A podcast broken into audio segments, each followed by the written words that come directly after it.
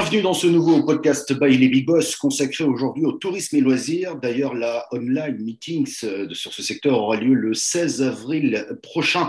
Euh, parler du tourisme durant cette période, c'est pas chose simple, mais parler du tourisme et du redémarrage à venir, bien sûr que l'on va continuer à voyager, j'espère très rapidement. Mais en tout cas, beaucoup d'entreprises aujourd'hui s'organisent pour préparer ce redémarrage. On va en parler en compagnie de Frédéric Pillou, qui est le directeur e-commerce chez Mr Fly. Bonjour Frédéric.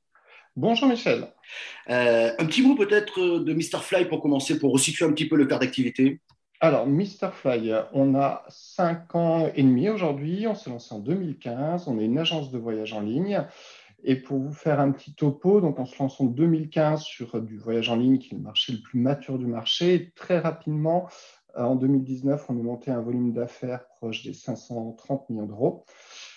Euh, 2020 s'annonçait comme la meilleure année qu'on allait jamais faire. Nos prévisions étaient à plus de 750 millions de volume d'affaires. Jusqu'à fin mars, tout allait bien. Mmh. Et patatras. Euh, on s'est bien. Euh, dans une problématique euh, du jour au lendemain d'hypercroissance, qui était notre cas, à trouver une problématique de bah, notre terrain de jeu était intégralement fermé. Notre terrain de jeu, c'est le monde. Euh, et donc, on a vécu ça sur, euh, sur l'année dernière, euh, ce qui implique plein de choses, parce que organisationnellement, basculer vraiment du jour au lendemain de, de, plus savoir quoi faire de ses clients à devoir gérer des milliers d'annulations, voire des centaines de milliers d'annulations, parce que l'année dernière, on a passé notre temps à annuler les vacances de nos clients. Franchement, c'est pas très fun. C'était pas très fun ni pour nous ni pour nos clients. Euh, mais, voilà ce qu'on a vécu euh, l'année dernière.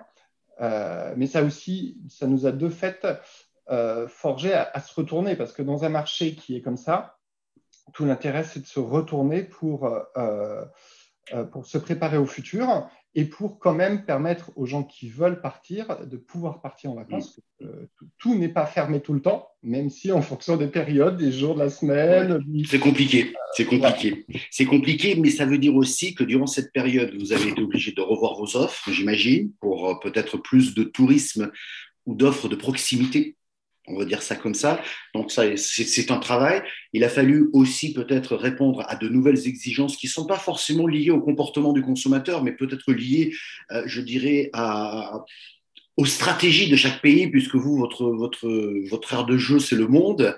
Euh, chaque pays a sa propre, je dirais, stratégie de lutte contre cette pandémie. Et il faut que vous arriviez à concilier tout ça et à rassurer en même temps tu as raison que notre, euh, notre aire de jeu maintenant euh, est, régie par tout un, tas de contraintes qu'on découvre nous-mêmes au jour le jour. Il ne faut pas croire qu'on est plus au courant que tel ou tel pays va, va ouvrir. On, le découvre au jour le jour et, c'est un, vrai challenge. Si on se remet euh, en, mars 2020, quand tout ferme, la, seule certitude qu'on se dit qu'on va avoir, c'est qu'il y a un seul pays qui restera ouvert pour l'été 2020, c'est la France. Mmh. Et donc, toute notre stratégie a été de rapidement aller se sourcer en termes de produits pour être capable de proposer à tous nos clients qui partaient sur l'été, et on avait des centaines de milliers, au moins une solution de backup pour pouvoir partir en vacances en France. Tous ne l'ont pas pris, mais euh, beaucoup euh, se sont reportés sur nos solutions de vacances en France et on a rapidement en fait sourcé plus de 300 000 hébergements en fait sur la France pour ben, pour euh, juste proposer une mm. solution euh, derrière tout ça. Donc ça, ça a été notre premier axe, c'est ben, il nous restait un seul terrain de jeu, essayer de l'exploiter au maximum, même si euh, le français en France, pour partir en vacances, il n'a pas forcément besoin d'une agence de voyage. mais on, s'est positionné là-dessus pour, pour réagir rapidement.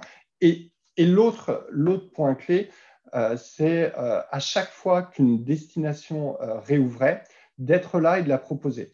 Euh, et dans cette crise, on s'est rendu compte d'un point clé, euh, c'est que le besoin de partir en vacances, mm. il est énorme. Et là, plus on est frustré à vivre confinement après confinement, on attaque le troisième, euh, plus le besoin de partir in fine est énorme. On l'a vu sur juste après le deuxième confinement, où il y avait quatre ou cinq destinations seulement ouvertes, Dubaï, les Antilles françaises, euh, qui ont fait des cartons énormes de réservations sur euh, décembre et janvier sur un laps de temps très faible parce qu'en fait, il n'y avait que deux choses ouvertes, mais tout le monde voulait aller dessus. Euh, donc, on, garde un espoir énorme sur la reprise. Reprise, il y aura, parce que le besoin de voyager, il n'a jamais été aussi fort que ça. après, le débat, et c'est ça qu'on ne maîtrise pas, et c'est ça qui est compliqué, c'est qu'on on dépend des, annonces gouvernementales. Et le point, nous, notre meilleur spot publicitaire est devenu Emmanuel Macron le jour où il annoncera la fin du confinement. à chaque fois, on l'a déjà vécu deux fois, à chaque fois, ce soir-là, dans la seconde qui suit, les serveurs crépitent. Donc, on va, on va attendre ça avec impatience. Mm. Euh, là, pour, euh, pour l'instant, on parle de fin avril, a priori. ouais. Bah, bah, j'espère. on va essayer d'être patient et de, croire à fin avril. je, crois, je croise les doigts avec toi, bien entendu. Est-ce que cette période n'est pas propice peut-être aussi pour revoir euh, chez vous peut-être de nouveaux process, une nouvelle organisation, une gestion opérationnelle différente? Euh, tu disais que tu travaillais avec Wisecom notamment pour, pour essayer d'affiner, je dirais, cette relation client. Pourquoi je dis ça? C'est parce que vous, malheureusement, les acteurs euh, du tourisme, vous avez été euh, très secoués en dehors même des pertes, mais vis-à-vis des consommateurs, c'est-à-dire de vos clients, dont certains n'ont pas pu être remboursés dans les délais, où ça a été excessivement compliqué, même en termes d'image. Alors, c'est vrai que on, a déjà, on n'avait que 5 ans d'âge et jusque-là, on coulait sur les volumes. Mm. Euh, donc, quand tu coules sur les volumes, tu prends ces volumes, tu staffes un maximum pour, euh, pour tenir ça, mais tu ne vas jamais assez loin sur le cœur de ton métier, qui est toute la partie opérationnelle, pour l'améliorer, pour diminuer les taux de contact, pour répondre plus rapidement à ton client. Donc, le travail qu'on a lancé depuis l'été dernier, c'est un travail de se poser pour rationaliser, euh, tout ce qui va être euh, les interactions avec nos clients. Donc, on, se fait aider en plus là-dessus parce que bah, notre cœur métier à nous, c'est de vendre des voyages. On est mm. très bon, on sait ce que c'est. Euh, mais rationaliser tout ce qui est la partie de, service client avec tous les nouveaux outils sur lesquels il faut se mettre à jour derrière, c'est un monde à part et c'est là-dessus que Wisecom clairement nous accompagne. donc ça, c'est notre chantier numéro un. Ensuite, il y, a, des chantiers plus profonds qui sont des histoires de lobbying, qui joue avec notre syndicat professionnel qui s'appelle les entreprises du voyage, où à un moment, euh, pour rassurer la clientèle qui va revenir acheter, parce qu'elle reviendra racheter, il y a des standards à mettre en place. Hein. Il y a des choses à réussir à imposer, par exemple aux compagnies aériennes. Euh, le fait qu'il euh, y, a encore, hein, c'est une réalité aujourd'hui, beaucoup de clients qu'on n'a malheureusement pas pu rembourser parce que les compagnies ne nous remboursent pas. il faut mettre à un moment un standard, un standard qualité euh, qui sera légal et qui imposera aux compagnies de réellement rembourser les très courts. Ça, c'est un débat politique, ça joue à l'échelle déjà française, mais ensuite européenne, euh, et toute la profession pousse pour qu'on mette en place ces standards euh, parce que le retour à la confiance est, essentiel dans, la relation que, que l'industrie doit avoir avec le voyageur. Mmh.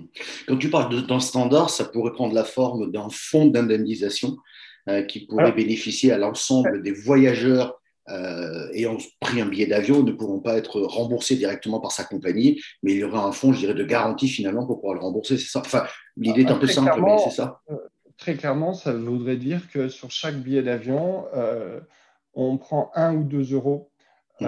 qu'on met dans une caisse, une caisse globale, et que quand il y arrive un problème à tel ou tel acteur compagnie, cette caisse vient là pour subvenir.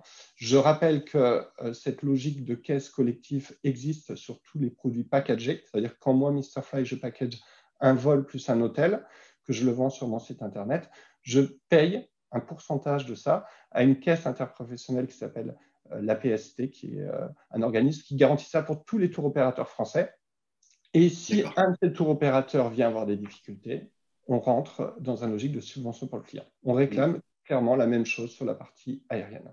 Ouais, ouais, mais ça veut dire aussi que les choses seront amenées à changer. Je pense qu'on a tous été secoués et que l'idée va peut-être avancer plus vite que prévu. Il faudra juste que les compagnies aériennes retrouvent un certain souffle. Là, c'est un peu plus compliqué.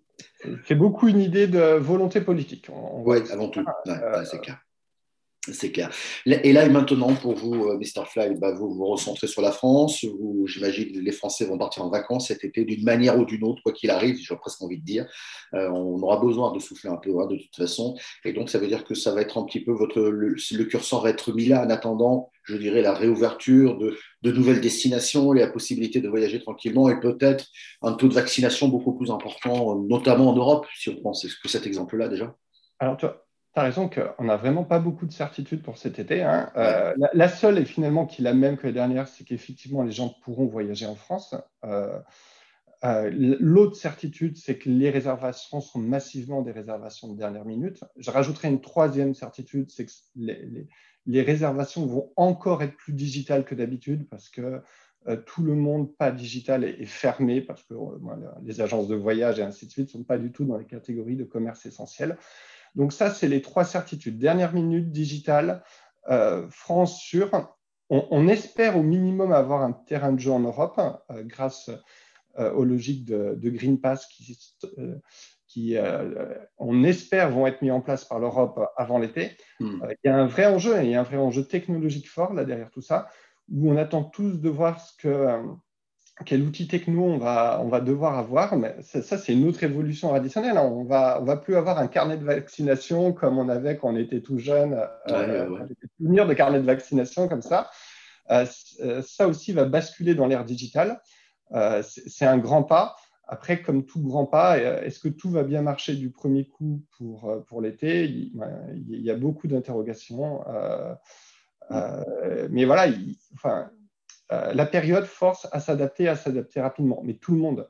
Euh, et une fois de plus, ce qu'on est convaincu, c'est que beaucoup de gens vont vouloir voyager et donc vont rapidement euh, rentrer dans ces logiques-là. Nous, en tant que commerçants, notre métier, ça va être d'aider nos clients à bien comprendre toutes ces nouvelles problématiques dans un laps de temps court. et donc, bah, on, s'adaptera, on communiquera, on mettra tous nos relais de communication pour expliquer ça.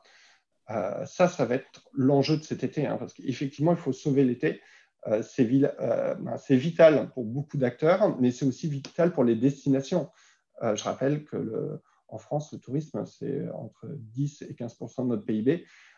et pas de touristes en France cet été, ça sera dramatique. C'est clair. pas de touristes étrangers. Il y aura des touristes français, hein, on est bien d'accord. mais dans les touristes étrangers, ce n'est pas du tout le même été. Dernière question à Frédéric, c'est un rituel hein, dans ce podcast Ballet Big Boss. Si tu avais un message à passer, notamment aux communautés des Big Boss, et peut-être même à celles particulièrement euh, concernées par, par euh, le tourisme et les loisirs, qu'est-ce que tu leur dirais?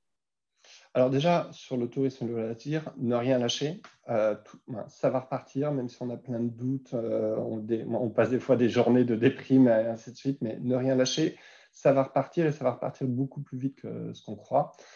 Ensuite, à la communauté Big Boss en général, euh, l'intérêt d'une communauté comme celle des Big Boss, c'est d'échanger. Euh, donc moi, le conseil que j'ai, c'est quand vous avez un doute sur un prestat, une solution, un truc, bah, posez-vous la question à qui je peux aller poser la question de savoir comment ce truc fonctionne ou pas. Ça, c'est l'intérêt d'une communauté. C'est facile. Vous verrez là. Je connais jamais quelqu'un, moi, qui m'a renvoyé boulet parce que je posais une question sur comment ça se passait.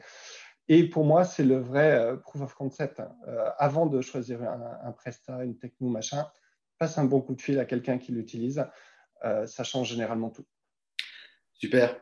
Merci pour ce message. Merci beaucoup, Frédéric, d'avoir été notre invité. Merci, Michel. Et n'oubliez pas, partez en vacances cet été. ouais, suis bien envie aussi.